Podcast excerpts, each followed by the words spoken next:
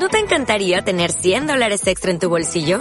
Haz que un experto bilingüe de TurboTax declare tus impuestos para el 31 de marzo y obtén 100 dólares de vuelta al instante. Porque no importa cuáles hayan sido tus logros del año pasado, TurboTax hace que cuenten. Obtén 100 dólares de vuelta y tus impuestos con 100% de precisión. Solo con Intuit TurboTax.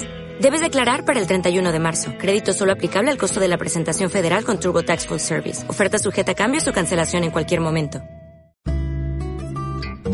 Sin sombra colectivo. Arte y cultura. Efemérides 17 de febrero.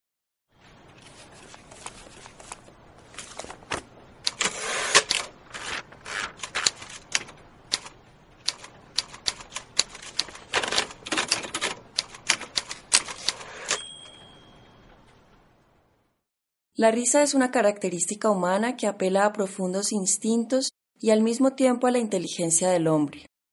Como arma suele ser certera y contundente, y como sazón de la vida una sabrosa forma de lidiar con los estropicios del periplo por este valle de lágrimas. En un amargo día como hoy, el 17 de febrero de 1673, fallecía Molière, comediógrafo francés que llevó al escenario la complejidad del comportamiento humano descarnadamente expuesto a través del ridículo.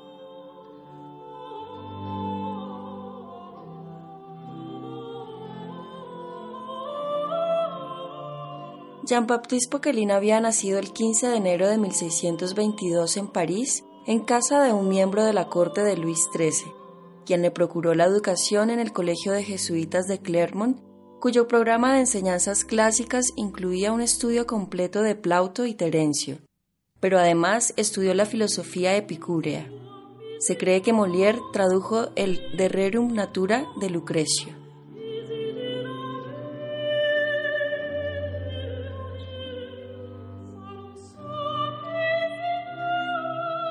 Con la ayuda de la familia Bellard, estableció en París el Ilustre Théâtre, que resulta siendo un descalabro económico pero gran experiencia para Molière, que en 1645 inicia una gira por provincia con su compañía, misma que habría de durar cerca de 13 años.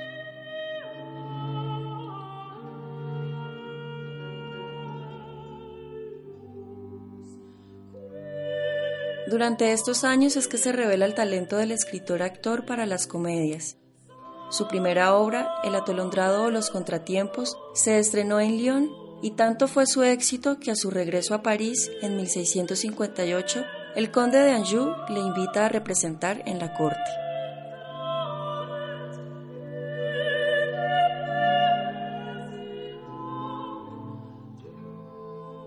Más adelante, con las preciosas ridículas, Molière logra desternillar de risa a la sociedad parisiense. Los modelos son extraídos de la vida real, logrando un incómodo acercamiento al oropel verbal y la falsa elegancia de algunos cortesanos, mismos que le retiran el saludo en cuanto baja el telón, aunque obtiene la gracia de Luis XIV.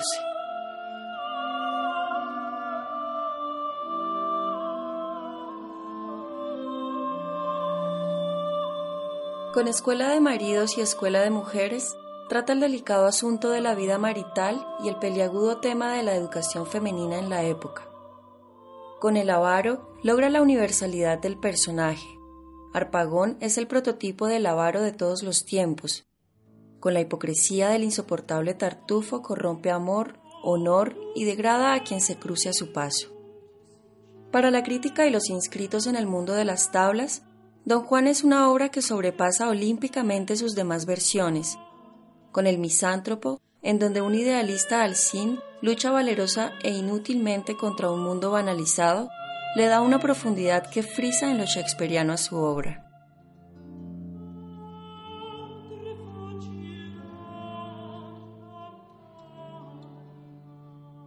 Molière es un verdadero moralista.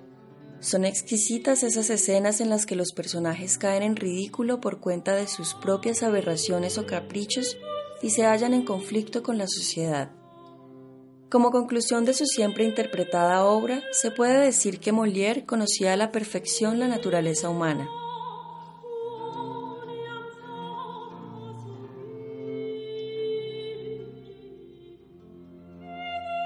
Antonia, la criada, ante la situación de que iban a casar a la hija de Argón con un médico al que ella no quería, se hace pasar por médico para desacreditar al futuro yerno. Soy médico ambulante que va de pueblo en pueblo, de ciudad en ciudad, buscando materiales para sus estudios. Enfermos dignos de ocupar mi atención y de emplear en ellos los grandes secretos de la medicina descubiertos por mí. Tengo a menos de distraerme en menudencias, en enfermedades vulgares, en bagatelas como reumatismos, fluxiones, fiebres, vapores y jaquecas. Yo busco enfermedades verdaderamente importantes, grandes fiebres continuas, con trastornos cerebrales, buenos tabardillos, grandes pestes, hidropesias ya formadas, pleuricias con inflamación de pecho. Esas son las enfermedades que a mí me gustan y en las que triunfo. Ojalá tuvierais vos, Señor, todas estas enfermedades que acabo de nombraros y os hallarais abandonado de todos los médicos, desahuciado, en la agonía, para poderos demostrar las excelencias de mis remedios y el placer que experimentaría siéndoos útil. Os agradezco en extremo vuestras bondades. Dadme la mano. ¿Quién es vuestro médico? El señor Purgón. En mis anotaciones sobre las eminencias médicas no figura ese nombre. Según él, ¿qué enfermedad tenéis? Él dice que es el hígado, pero otros afirman que el vaso. Son unos ignorantes. Vuestro padecimiento está en el pulmón. Justamente el pulmón. Sí. ¿Qué es lo que sentís? De cuando en cuando dolor de cabeza. Justamente, el pulmón.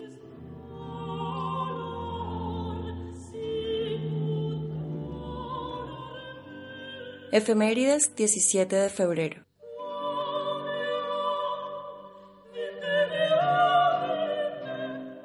Como acompañamiento musical escuchamos Tercera lección de la oscuridad a dos voces, del compositor François Couperin. En la colaboración interpretativa escuchamos las voces de Larita Ramírez y Mauricio Albacé. En la locución estuvo con ustedes María Lucía Moncayo Agudelo.